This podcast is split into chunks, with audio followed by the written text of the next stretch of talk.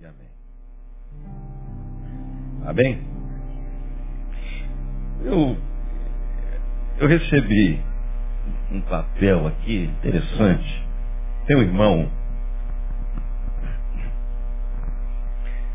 o irmão Serpa, ele, ele vai fazendo uns escritos como palavra, na sua maioria textos bíblicos destacados, ele xeroca isso, vai entregando para alguns irmãos no caminho e também para nós os pastores.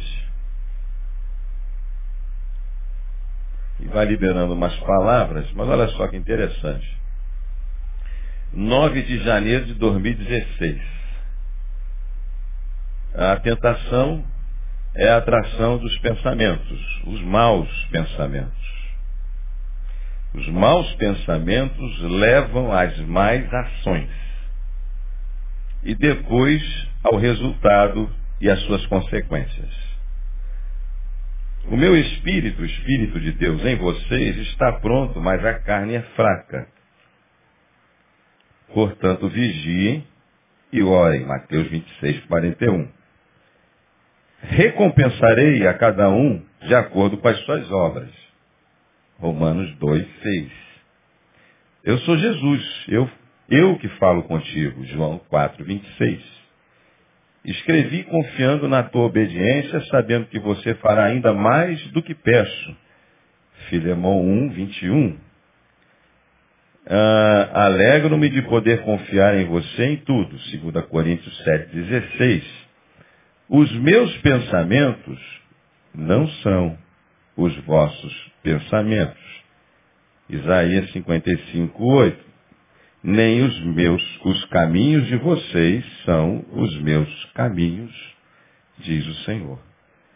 João 14, 6. Aí, a gente, eu vou abrir aqui um texto, para começar ah, essa palavra dessa manhã que eu quero compartilhar com vocês, entendo mais uma vez, depois de receber um bilhete desse, nesse dia, de que realmente deve ter alguma coisa boa da paz de Deus para a minha vida e para a sua nessa manhã. Nessa manhã.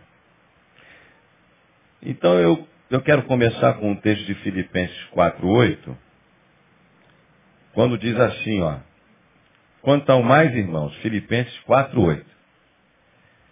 Tudo que é verdadeiro, tudo que é honesto, tudo que é justo, tudo que é puro, tudo que é amável, tudo que é de boa fama, se há alguma virtude, se há algum louvor, nisso pensai. Filipenses 4, 8. Aí passa mais um pouquinho adiante aí para a gente ler um pouco mais a Bíblia. O, o restante do texto. Dá para passar? Ou não? Vai. O que também aprendestes, recebestes, ouvistes, vistes em mim, isso praticai. E o Deus da paz será convosco. Alguns dias atrás, uns jovens de uma igreja batista me deu esse versículo, ano passado. E eles encomendaram um sermão, porque o sermão temático é um sermão encomendado, né? O cara dá o texto. Pastor, sou, é, o texto é tal, o tema é tal. O senhor pode vir falar sobre esse assunto? Posso. Vamos lá. E a preocupação desses jovens era, e o tema que eles haviam colocado é não jogue lixo aqui. Aqui é onde? Na mente. E o texto era esse. Filipenses 4:8. Que eu vou ler de novo. Irmãos, tudo que é verdadeiro, tudo que é honesto, tudo que é justo, tudo que é puro, tudo que é amável, tudo que é de boa fama, se há alguma virtude, se há algum louvor, nisso pensai. Ou seja, seja isso que ocupa o vosso pensamento. Então eu fiquei pensando na primeira coisa. Primeiro no tema não jogue lixo aqui. Porque O planeta, se formos pensar só ecologicamente, está cheio de lixo. Eu recebi uma foto de, de uma igreja, de uma, de uma praia, praia de, dos Estados Unidos depois do dia 31 e de Copacabana depois do dia 31. Eu não sei se aquilo lá era uma montagem ou não, mas a praia não tinha um papel jogado no chão.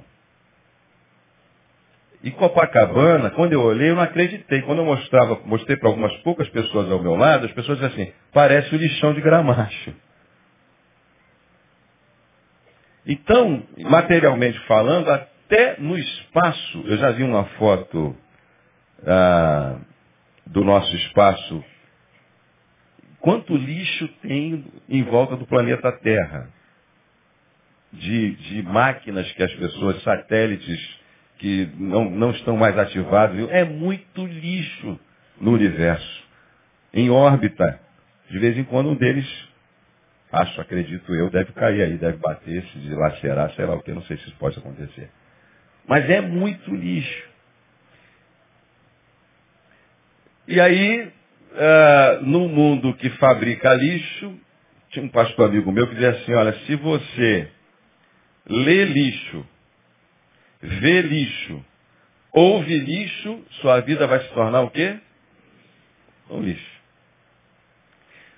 Só que se você estiver preocupado com os seus pensamentos, com a produção da sua mente, ah, o não, o não jogar lixo não é suficiente.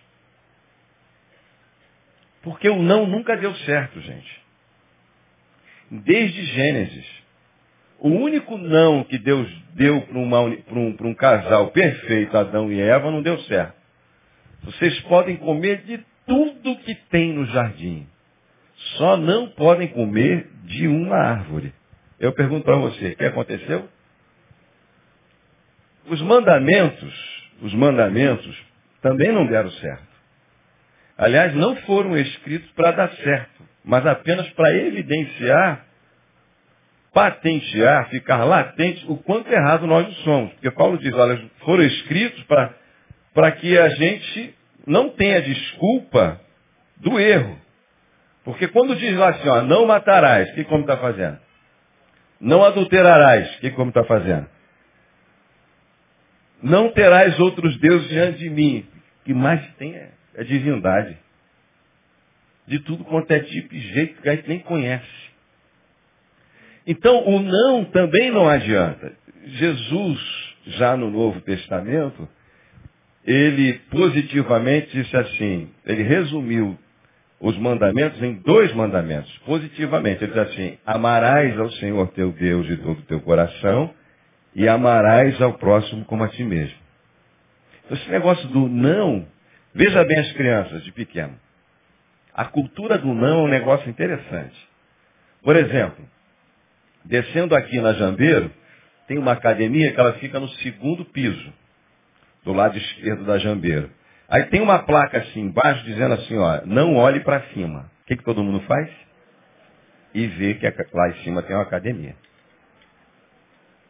Você põe, você põe esse objeto aqui, aí a criança, aí tu diz para a criança, olha, não mexe. O que a criança vai fazer? Já desde pequeno. Você já imaginou, eu fico observando alguns pais, quanto não uma criança ouve todo dia? Não mexe. Não. Aí, os pais são pequenos, não Não, não, não, não, não. Vai chegar um tempo que a primeira palavra que a criança vai falar não é vai ser mais papai e mamãe, vai ser não. Você vai nascer, vai olhar para vai olhar para o pai e para a mãe e vai dizer, não, não, já sei, não, não, não, não. Mas nós não alimentamos a cultura do sim. Você diz para a criança que isso não pode, mas você não diz aquilo que pode. Você não dá a opção. Você só diz não, pode. Então, diz o que, que pode, esquece o que não pode, porque se você enfatizar bem o que pode, pode ser, provavelmente, aquilo que não pode, pode passar até desapercebido. Então, quando eu vou, eu faço um exercício, tá? Já há algum tempo sobre isso que eu estou falando com vocês. Difícil, mas eu procuro, quando vou escrever algum texto, ou até mandar uma mensagem pelo WhatsApp, ou uma resposta, eu nunca, nunca não, nunca é muito. Eu dificilmente respondo com a palavra não. A pior coisa que tem é quando você chega num lugar e diz assim, olha, não aceitamos cheque, não aceitamos isso, não aceitamos. É um negócio tão ruim. Era só o cara dizer assim, ó, só aceitamos dinheiro. Você entra em determinados lugares assim, proibido isso, proibido isso, proibido isso, proibido isso. Nós estamos especializados na cultura do não. Então, quando, quando eu de... bom, eu tenho ah, muito cuidado em criar regras, manuais de procedimento. Você pode olhar aí, vários deles, todos são negativos. Quase todos. Dificilmente são positivos. Geralmente são escritos para dizer o que você não pode fazer, ao invés de dizer o que você pode fazer. Então, esse é um exercício. Então, quando eu vou escrever a palavra não, eu paro e penso, qual a forma de dizer sim? Ao invés de dizer não, já que a vida é tão negativa. Então, o não não funciona. Nunca funcionou. Paulo fala sobre isso aos romanos quando fala sobre os, sobre os mandamentos. Então, não é uma questão só de pensamento positivo, mas você precisa ter uma vida positiva. Com relação a tudo. Agora, como você vai proteger então a sua mente e os seus pensamentos? É sobre isso que nós queremos falar, já que eles são importantes. E por que, que são importantes? Porque as suas ações são determinadas por aquilo que você pensa. As nossas ações são determinadas por aquilo que pensamos, e já vamos ver um pouco mais isso, e acreditamos. Nós agimos de acordo com as informações que nós recebemos. Ontem eu pedi para Ana, vamos ver um filme? Ela disse, vamos. Colocamos um filme. O filme é Amor por Contrato. Alguém já viu? Não? Só está no YouTube, não está no Netflix. Amor por Contrato. O que, que é esse filme? Uma família tem uma companhia, uma família é montada e contratada para vender produtos. Então eles montam uma família perfeita. Família perfeita. O que, que eles fazem? Juntam um perfil de uma pessoa, figura masculina, figura feminina, dois filhos, mas ninguém é pai, mãe, filho de ninguém. Eles enviam essa, esse casal para um lugar com uma casa super luxuosa e tudo que eles têm tudo que eles têm na casa, tudo que eles usam são produtos e novidades que eles vão naturalmente mostrar para a sociedade que está em volta, começar a consumir. Porque nós agimos de acordo com as informações que nós recebemos. E elas nos chegam de diversas formas. Então, aí o camarada, a, a, a menina está lá no, no, na escola, usando um batom. Ah, que batom é esse? Ficou, não, esse é o batom tal, tal, tal, tal. Daqui a pouco todo mundo está usando batom. Aí pega um celular que quase ninguém tem, última geração, desses que a gente aperta um botão e fala sozinho. Ah, que coisa bacana, de repente está todo mundo usando aquele celular. Só que acontece uma desgraça. Uma dessas famílias tentou tanto acompanhar essas mudanças, o cara foi se endividando, endividando, porque estava tudo isso está relacionado à visão de uma família perfeita de um cara feliz, que ama sua mulher, que dorme com a sua mulher, que faz sexo com a sua mulher todos os dias, que é o que eles passam. E o cara, e o pessoal vai ficando, pô, essa família tem uma qualidade de vida maravilhosa. Então relaciona todos os produtos que se tem a essa felicidade maravilhosa. E um, um vizinho foi se endividando, endividando, endividando, endividando. O cara se endividou tanto que não tinha mais como pagar, perdeu a casa, perdeu tudo. Ele não queria que a sua mulher, a quem ele amava, soubesse disso, não suportando essa dor. Ele se amarra num carrinho desses de cortar grama, novidade que ele havia comprado, porque viu seu vizinho usando aquele cortador de grama, que tem uma tela já ligado com, com, com computador, Wi-Fi, o cara está cortando grama, ouvindo música, uma telinha na frente, coisa maravilhosa o carrinho, ele se amarrou naquilo, se jogou dentro da piscina e morreu. O cara não suporta essa, essa vida de mentira, e aí acabou o contrato, porque ele chega para todo mundo e diz assim, olha, isso tudo que vocês estão vendo é mentira. Nós não somos família perfeita, nós viemos aqui para vender coisa para vocês. Isso aqui tudo é produzido, é produção. O que, que é o Big Brother? Daqui a pouco vai. Não... Onde eu mais ouvi, eu não gosto de falar. É a mesma coisa, produto, está lá. Fazer você consumir o Guaraná Antártica, os produtos do Carrefour, entendeu? Entender que o, carro Fiat é um bom carro para você consumir, para você comprar, produto. Olha só, vocês estão comigo ainda? Vamos ver. É uma propaganda terrivelmente forte, bacana. Está todo mundo acompanhando ela. É, Coca-Cola, abra a. É para abrir o quê, gente? A felicidade. Abra a felicidade. Como você pode abrir uma garrafa de Coca-Cola que, dica de se passagem, faz muito mal à saúde e abrir a felicidade. Então, o que que o que que o, o, publicitário fez? Ele relacionou o refrigerante a algo que você quer muito, ser feliz. Entende-se que ser feliz é algo que todo ser humano quer. Então você agrega ao produto um valor que você quer. Muito ter, ser, pertencer à sua vida. Então, aí no seu cérebro, inconscientemente ou conscientemente ou não, quando você está abrindo uma Coca-Cola, você, na realidade, está buscando essa felicidade que você acha ou chega à conclusão interiormente que você não tem. Você não está só tomando refrigerante, você quer a felicidade. É isso que eles estão fazendo com a gente. Então, quando você vê, quando você vê uma propaganda do verão, Afinal de contas, né? A propaganda do verão é de que cerveja? Aqui ninguém bebe, né? Pelo menos quando está no culto aqui na igreja. É da Itaipava. Ah, tem um pessoal cervejeiro aí. Aí, você está rindo, Jeová? Olha só. Então, o, o publicitário relaciona a cerveja a algo que os consumidores querem muito. Uma mulher bonita daquele jeito lá, etc e tal. Deixa para lá os comentários. Se relaciona. Gente, ah, o pessoal usa a, a, figura feminina desnuda até para vender, há um tempo atrás, máquina de lavar roupa.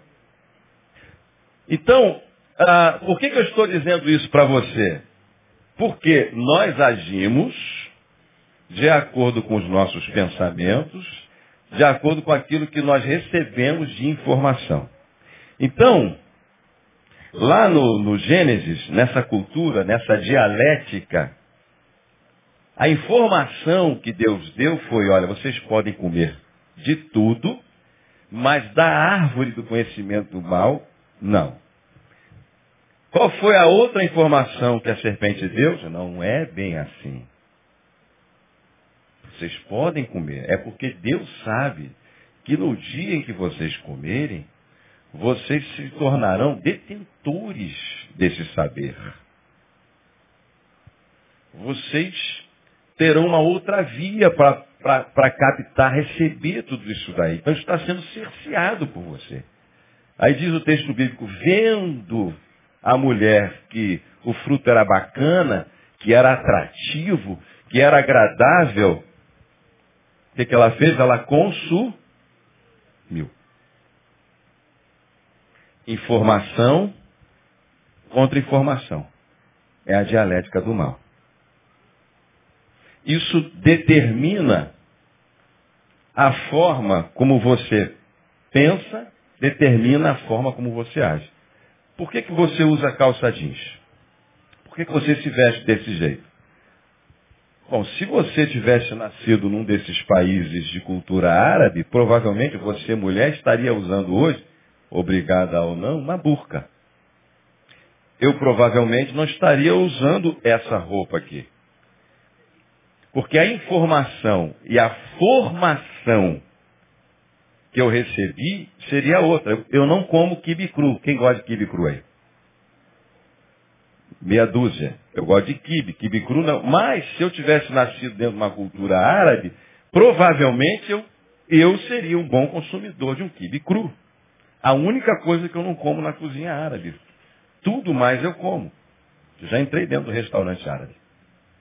Mas o quibe cru não. Mas seria muito fácil para mim. Porque desde pequeno eu já estaria sendo inserido dentro dessa cultura. Informação, formação, gera aquilo que somos, pensamos e agimos e fazemos. Então, ah, se é assim com todos nós, se o não já não funciona, ah, isso significa, isso significa, e se recebemos essas influências todas, que nós temos que tomar algumas providências.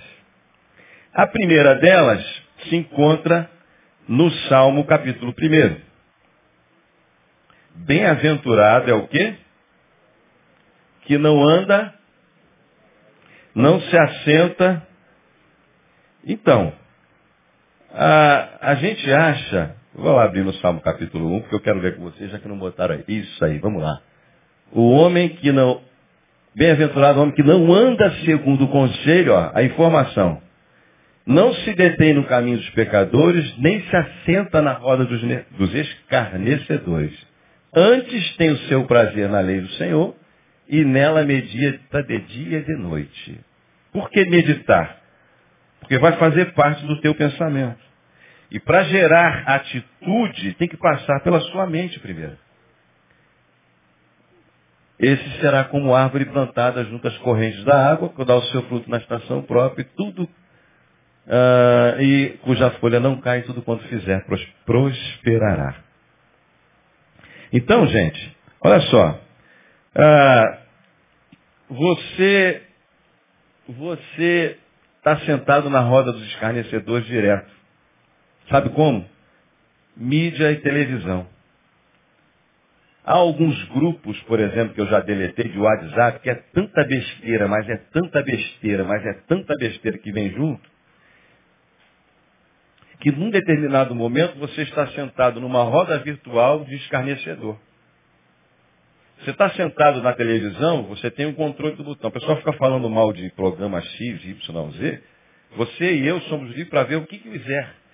Mas você tem que ter consciência que essa informação, ela, ela vai entrar, ela vai entrar no teu pensamento, e em algum momento ela pode estar influenciando a tua atitude. Ela vai entrar no teu pensamento e vai influenciar a tua atitude. Outra coisa que você precisa entender, isso é muito bacana, é que você pode estar sentando vendo um filme e você pode ter alguma inteligência para filtrar alguma coisa, mas os teus filhos não. Então, determinada coisa que você está vendo, ela vai chegar de forma diferente para a vida do teu filho. Porque essa criança que está vendo, ah, eu, estava numa, numa residência há poucos dias, essa semana, num culto que foi gerado a partir do aniversário de um, de um membro da nossa igreja, tem um terraço. E os pais disseram assim, eu tenho um medo terrível do meu filho aqui. Em cima do terraço. Eu queria colocar grade, mas colocar é, tela, mas, enfim, a mãe mora embaixo, fulano mora em cima, não há muito acordo sobre botar tela em tudo. Por quê? Porque a criança, ela pula do sofá quando está vendo super-homem e diz assim, pô, não estou conseguindo voar. Ela está com, roupa, ela tá com a roupa do, do Homem-Aranha. Em algum momento ela vai achar que ela pode pular e andar pelas paredes. Porque na cabeça da criança, o abstrato não existe, é tudo muito concreto. Na cabeça da criança, aquele homem está voando, você sabe que ele não está. A criança não. Então, se você está sentado, dependendo daquilo que você está vendo nessa roda dos escarnecedores, você não está só se colocando em vulnerabilidade, mas pode colocar os seus filhos também. Portanto, aquele botãozinho que você tem na mão, você tem que filtrar. Quando eu era pequeno, os meus filhos eram pequenos, determinados desenhos, como eles, alguns eles gostavam muito, eu, eu, eu via com. Aliás, gente, não existe nada mais pernicioso do que, do que alguns desenhos para criança. Tom e Jerry, por exemplo. Só pancadaria, só violência. Quem é do tempo do Tom e Jerry aí, por favor, que não tem mais? Aí tem uma geração Tom e Jerry que eu via assim. Gente, olha só. Alguns filmes de lutas, alguns filmes de lutas, é, esse pessoal do Japão que faz esse negócio aí, Rangers, não sei o quê. Olha, era ver aquele negócio, quando terminava, os meus três filhos estavam se embolando já na sala. Terminou o filme, irmão. Ação, reação na hora. É. Informação recebida, pô. Agindo de acordo com a informação recebida. Isso não acontece com você que é adulto? Sim, acontece. Então, nós estamos aqui lendo nas Sagradas Escrituras, inclusive, que nós temos a mente de Cristo. Você se encontra com a pessoa, você se encontra com a pessoa, olha para a pessoa, as atitudes, os pensamentos, as ações, nada tem a ver com Cristo. Mas deveriam. O que tem ocupado a sua, a sua mente, se o texto diz tudo que é puro, tudo que é verdadeiro, tudo que é de boa fama, ah, ah, se há alguma virtude, nisso pensai. Como é que você vai fazer para isso tudo ocupar o seu pensamento? Uma pessoa que, é, que tem no seu coração tanto ódio, tanta angústia, tudo que vai ocupar o seu pensamento é o ódio. Se ela tem angústia, tudo que vai ocupar o seu pensamento é angústia. Se você deseja tanto uma coisa, tudo que vai ocupar o teu pensamento é aquela coisa. Eu me lembro quando era jovem, né? Jovem sempre se apaixona, né? Você caminha, acorda e deita, aliás, quase não dorme pensando que a tua felicidade é aquela pessoa. Eu me lembro, eu me lembro noites que eu passava sem dormir, na adolescência apaixonada, sonhando com determinada pessoa que nem fazia parte do meu mundo, da minha realidade. Ocupa o teu pensamento. O que tem ocupado o teu pensamento? Aquilo que domina o teu pensamento, ocupa o teu pensamento, é o Senhor da tua vida. O sentimento que te domina se torna o Senhor da tua vida. Vai reger o teu dia. Vai reger o teu ano. Então, é muito fácil você chegar aqui num determinado culto e dizer, pastor, por isso que essas igrejas estão cheias. O pastor vai orar, vai consagrar minha vida, meu ano vai ser muito. 2016 vai ser uma benção. Mas com esse tipo de pensamento que você tem, que gera esse, esse tipo de atitude, será que vai ser uma benção? Vamos a, vamos a Atos capítulo 9. Olha só como é que funciona a mente daquilo. Eu vou dar isso como eu gosto muito desse texto. Atos capítulo 9, você encontra a conversão daquele que se tornou, ele diz, né, um dos últimos, né, como que por um aborto chamado apóstolo, apóstolo Paulo, que agia totalmente de acordo com a informação recebida. Em Atos capítulo 9, você encontra a conversão de Saulo. O texto diz que esse homem suspirava ameaças e, e morte. O que, que culpava o coração dele? Ameaça, Saulo, porém, respirando ameaças e morte. O que, que ele produzia? Morte. Agora, por que, que ele agia assim? Porque ele acreditava que o cristianismo, que estava baseado numa mentira de um homem que havia ressuscitado, ele não acreditava na ressurreição. Isso era uma mentira. E que esse cristianismo baseado em cima de uma mentira estava ah, ameaçando a verdade da sua religiosidade judaica. Estava abalando a história da sua religião.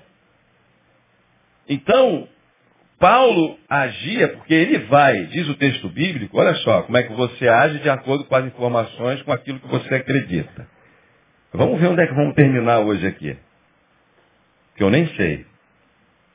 Pediu cartas para Damasco, autorização para as sinagogas, a fim de que caso encontrasse alguns do caminho de Cristo, quer homens ou mulheres, os conduzisse presos a Jerusalém, mesmo que até que se fosse morto. E seguindo ele viagem, aproximou-se de Damasco, subitamente o cercou um resplendor de luz do céu. E caindo por terra, ele ouviu uma voz que lhe dizia, Saulo, Saulo, por que me persegues? Ele perguntou, quem és tu, Senhor? Respondeu-lhe o Senhor, eu sou Jesus, a quem tu estás perseguindo.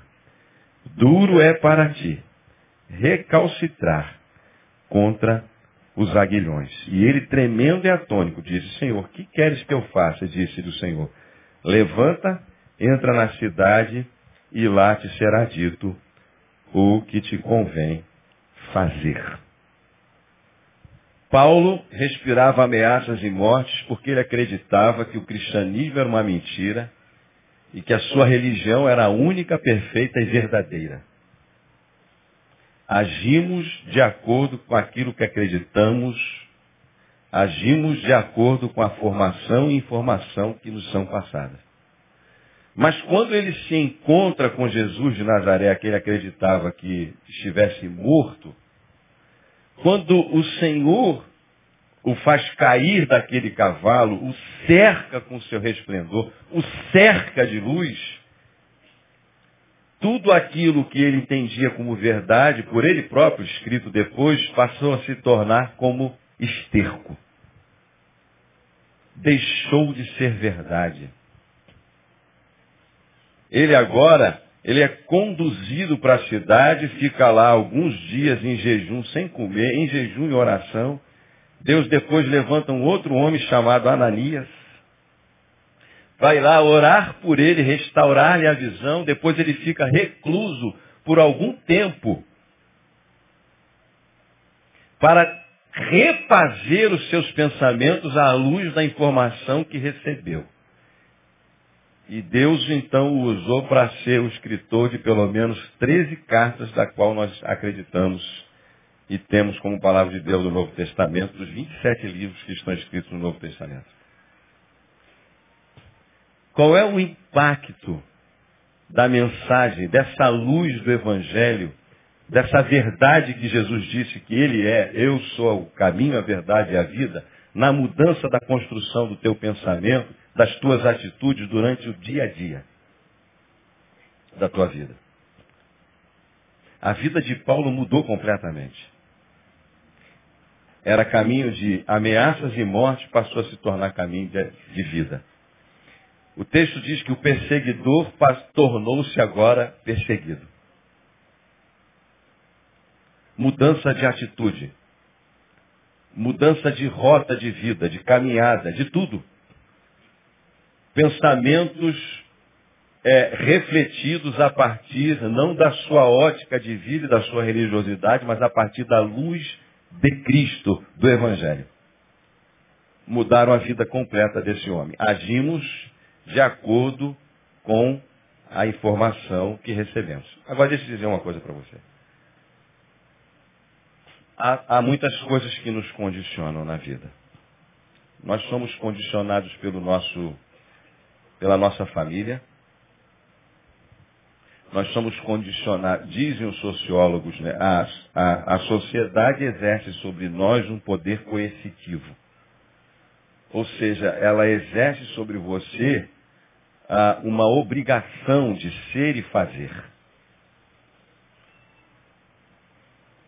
Os pais têm esse poder de condicionamento na vida dos seus filhos. E nós, adultos, gostamos de condicionar e de sermos condicionados. Eu vou dizer uma coisa para você. Toda religião exerce efeito condicionante e condicionador. Toda religião. Cristo não. Cristo diz assim, ó, e conhecereis a verdade e a verdade vos libertará. Estamos ligados a, a Ele numa relação não de aprisionamento, mas numa relação de completa liberdade de ser, de saber, de conhecer e de agir. Porque a verdade do Evangelho muda o nosso pensamento, muda a forma de vermos o mundo e muda a nossa atitude. Nós não nos tornamos aquela criança. Sabe dois irmãos quando estão brigando? E aí o, o, o pai diz, já fiz isso muitas vezes, agora não preciso mais. Pelo menos durante algum tempo acho que não tem mais precisado. Os dois irmãos brigam e o pai diz assim, peça perdão agora. Se não pedir perdão, vai apanhar. Castigo. Aí a criança vai lá, rangindo os dentes, uma olha para a outra. Perdão. Desculpa. Não, perdão é muito difícil. Desculpa. Aperta a mão do seu irmão. Dá um abraço nele.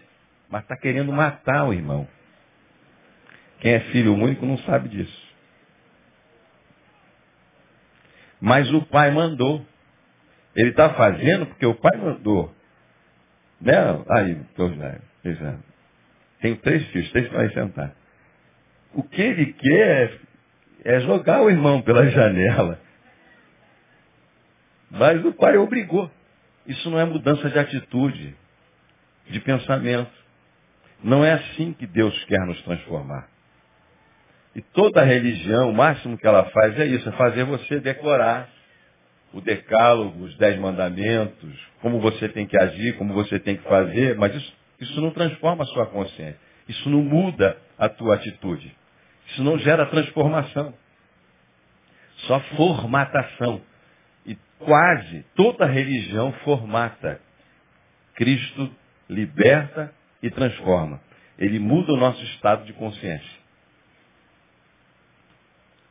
Eu estava na introdução de uma igreja, eu já fiz um pouco de um tudo na igreja, que me dava oportunidade. Eu estava na recepção da igreja, a igreja onde me converti. Estava lá na recepção, viu pessoal? Já tive na recepção também, pessoal. Aí entrou uma senhora, tinha uma galeria na igreja, Igreja Batista de Irajá, para você não ficar curioso. Tinha uma galeria em cima, poucos lugares, ou quase nenhum já na parte de baixo. Eu vi uma senhora entrando, ela me cumprimentou. Ela me cumprimentou, entrou. Daqui a pouco ela ela estava saindo, eu estou indo embora. Eu digo, mas só um pouquinho, por que a senhora vai embora? Você não, não tem mais lugar. Eu digo, não, mas tem lugar aqui na galeria. Não, não. O senhor não está entendendo. O lugar que eu estou acostumado a sentar já está ocupado. Deixa eu dizer uma coisa para você. Por que, que você senta sempre no mesmo lugar quando você vem aqui na igreja? Você se sente seguro e confortável. Nós nos deixamos condicionar e gostamos dos condicionamentos que eles nos dão uma sensação de que nós estamos confortáveis e seguros. E é tudo que a gente quer na vida, é estar confortável e seguro. E é tudo que Deus não faz com a gente. Ele diz para você, ide, mas ele não dá a ficha de nada que você vai encontrar pelo caminho, praticamente. É pouquíssima informação. Ele só diz, estou convosco, vem. Jesus chegou para os discípulos assim, vamos para o outro lado do barco? Vamos para o outro lado? Vamos lá para a terra dos, dos, dos Gerazenos? Vamos. Mas ele, ele dormiu, mas ele não disse que eles iam enfrentar uma tempestade do caminho. Agimos de acordo com as informações. Então, você você que está aqui dentro, né? Você que está ouvindo, são essas as palavras que chegam até você, você recebe com informação, acredita que é verdade e vai pautar a tua vida, a tua ação a partir da verdade que você ouve. Vamos então aprofundar um pouquinho agora. Um pouquinho mais. Sabe o que é um aguilhão? Um aguilhão é um objeto pontiagudo que era usado também na época de Paulo, e também aparece no Velho Testamento, para tocar a boiada, o gado, para fazer o bicho andar, ir na direção que você quer. Você sabe por que, que Deus usa aguilhão? Por que, que Deus falou para Paulo, duro é para ti recalcitrar, teimar, resistir aos meus aguilhões? Você sabe o que, que um aguilhão produz? Produz o quê? Dor. Produz o quê? Sofrimento.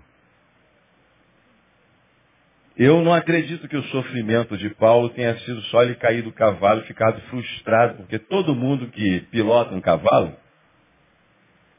todo mundo, em algum momento, pode ser o melhor dos, dos atletas que fazem uso desse animal, em algum momento o cara já caiu do cavalo.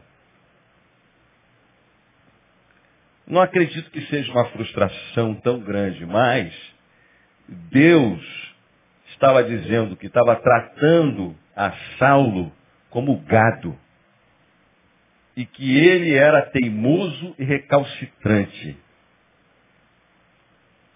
Mas Deus quer tratar você como ovelha. Porque ele disse, eu sou o bom pastor. As minhas ovelhas ouvem a minha voz e me seguem. Deus está tratando você como ovelha ou como gado. Algumas pessoas só se reencontram no caminho depois de muita dor, de muito sofrimento. A pergunta que eu faço é: que tipo de aguilhão ou que tipo de dor você está trazendo na tua vida, na tua alma, que pode ser na realidade um aguilhão de Deus para te colocar no caminho, para gerar um outro pensamento teu a respeito da vida. E às vezes os pensamentos só mudam por um momento, né? Eu estava ouvindo a, a Angélica e o Hulk falando do acidente que eles, eles escaparam daquele avião que eles estavam, que caiu. Eles assim, a gente, a nossa vida toda passa em poucos segundos. E depois que a gente sai daquele momento, a, a, a nossa visão de vida muda completamente. Muito mais gratidão e algumas pessoas passam por momentos de angústia e sofrimento e desilusões e decepções, talvez seja essa a única forma de Deus que trata você não como ovelha, mas como gado, para mudar sua, o seu pensamento, a sua maneira de ver a vida, e colocar você sobre o trilho de outro caminho, em outro caminho, no caminho do bem, no caminho da salvação. Nós falamos muito nesse púlpito sobre dor e sofrimento. E o que Deus falou para Paulo é que era ele que estava alfinetando, era ele que estava produzindo dor. Era ele que estava cutucando a Saulo, para que ele não conseguisse mais resistir à sua verdade, aos, a, a, ao seu domínio, à sua sabedoria, ao seu amor. É aguilhão? Será que só depois de muito sofrimento, para você entender as verdades do Evangelho, para você se encontrar como Paulo no caminho de Damasco com o Senhor? Veja que aquele foi o momento de Saulo. Ele estava com uma comitiva junto dele, mas é ele, foi ele que ouviu. Era com ele a história. O que está parado na tua vida? Que você está indo para uma direção e você não consegue chegar lá. Será que esse, essa é a vontade de Deus? Esse é o pensamento de Deus a teu respeito? É a vontade dele para a tua vida? Por que, que parou? Agimos, caminhamos de acordo com aquilo que acreditamos. Já poderia parar por aqui. É, vou parar. Vou parar. Vou parar lendo o textozinho aqui de Paulo. Olha aqui, tem um montão de texto bom. O Jesus, olha só. Eu, eu, é um negócio demais. É bom demais esse negócio. Olha como é que isso chega. Eu não sei como é que isso chega na sua alma, eu sei como chega na minha. Olha aqui, Romanos 7, 18. Olha aí, bota ali Romanos 7, 18, pessoal da cabine. Olha só. Porque eu sei que em mim, isto é, na minha carne, olha o nível de consciência. Ao nível de consciência, na minha carne não habita bem algum. Olha o nível de consciência. Com efeito, o querer o bem até está em mim. O efetuar não está. Pois não faço o bem que eu quero, mas o mal que eu não quero. Esse eu pratico. Se eu faço o que não quero, já não faço. Mas o pecado que habita em mim. Acho então esta lei em mim, que mesmo querendo fazer o bem, o mal também está comigo. O que, que ele está dizendo? Condicionamento. Em pecado me concebeu minha mãe. Voltamos à criança. Você, rapaz, a criança já nasce com aquela genética da rebeldia. Pecado me concebeu minha mãe, mesmo sem consciência, mas o texto diz que já está gerado em pecado. E Paulo está dizendo que isso produz nele alguns condicionamentos difíceis de serem livrados. Paulo está dizendo, quando ele fala aos Coríntios, que ele orou para que Deus tirasse dele um espinho na carne, que o fazia sofrer. Deus tira de mim esse espinho, tira de mim esse aguilhão, porque a gente acha que o aguilhão Deus tem outros aguilhões, né? Tem o aguilhão, tem o espinho, mas ele quer que a gente seja ovelha. E aí Deus disse assim, não tem, não vou tirar. E por quê? Porque a minha graça te basta. É nela que você tem que confiar.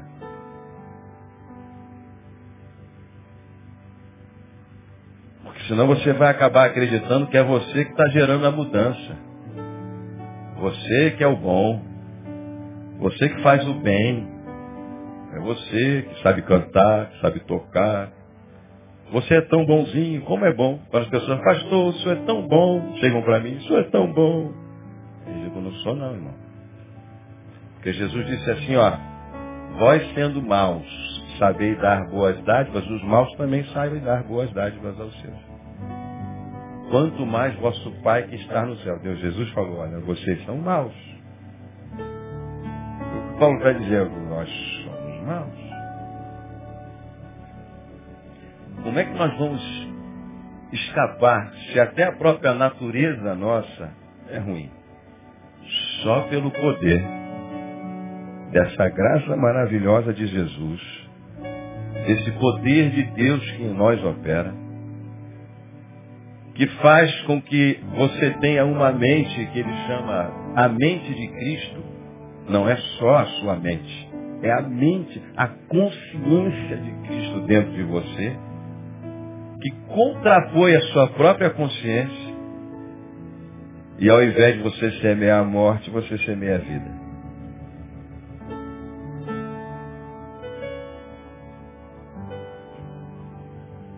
Quais são os condicionamentos Faça um mapa das suas atitudes. Faça um mapa dos sites que você acessa. Faça um mapa daquilo que você come, daquilo que você bebe, do lugar para onde você vai. Por que, que você vai para esses lugares?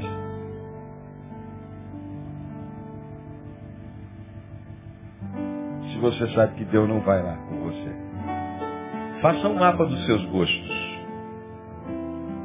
Faça um mapa das suas vestimentas. Faça um mapa para saber por que, você senta exatamente nesse banco que você está sentado.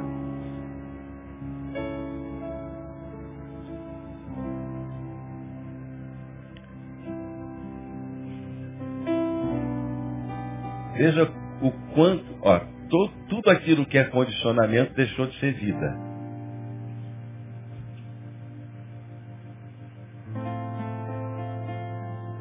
Aí eu vou escandalizar mais ainda, né? Até eu ler a Bíblia. Porque você pode ler a Bíblia todinha esse ano, como as igrejas fazem, e não, e não, e não leu a palavra. Porque bem-aventurado não é o que lê, é o que medita de dia e de noite. Claro que para meditar você vai ter que ler. Ou ouvir. Quizá, quem sabe, como o próprio Saulo ouviu a palavra a caminho de Damasco. Há muitas formas de nós ouvirmos a palavra. Tantas, tantas formas. E meditarmos nela. Isso muda o nosso estado de consciência. Muda a nossa forma de vermos as pessoas, de vermos o mundo, de vermos as coisas. De sabermos que eu posso tomar.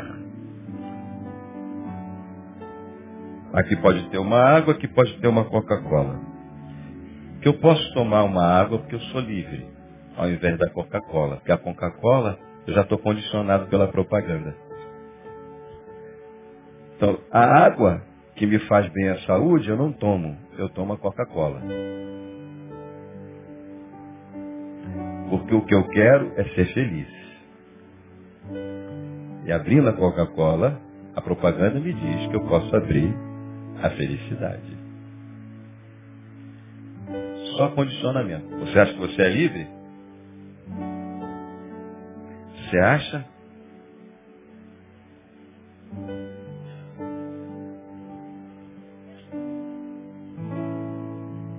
Vê o teu nível. À luz dessa palavra, talvez você nem uma fagulhazinha para você imaginar o que, que é ser livre em Cristo.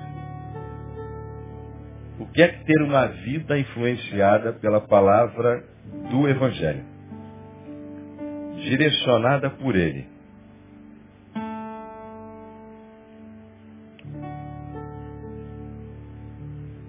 Eu não sei. Vamos orar. Estamos terminando. Ah,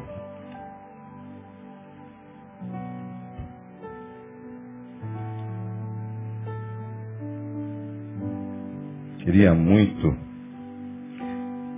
eu vou terminar, eu não vou fazer apelo, não.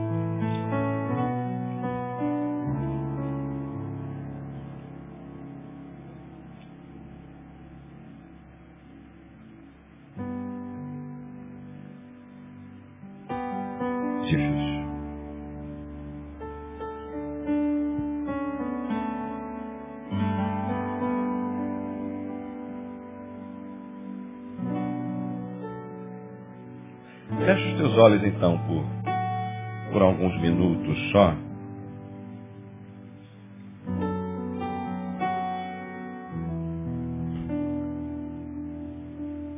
O que, que você consegue falar com Deus? Fale com Deus em seu pensamento. Ele está aí, ouvindo o teu pensar.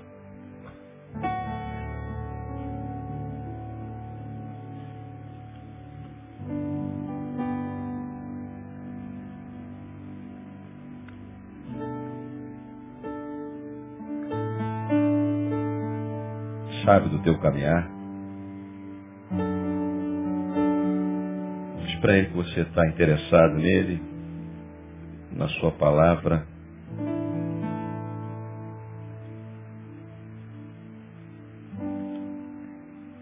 Diz para ele que você quer ter o seu, seu nível de consciência transformado por ele.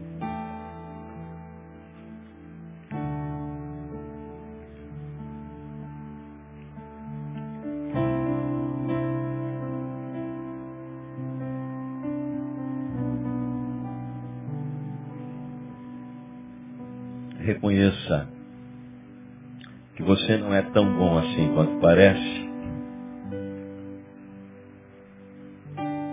Acho que a despeito de tudo isso, Ele está com a gente, Ele está com você, está conosco. Deus, muito obrigado. Que seja assim que o Senhor nos ajude a termos essa vida e vida com abundância. Senhor nos ajude a, a pensarmos naquilo que é do alto.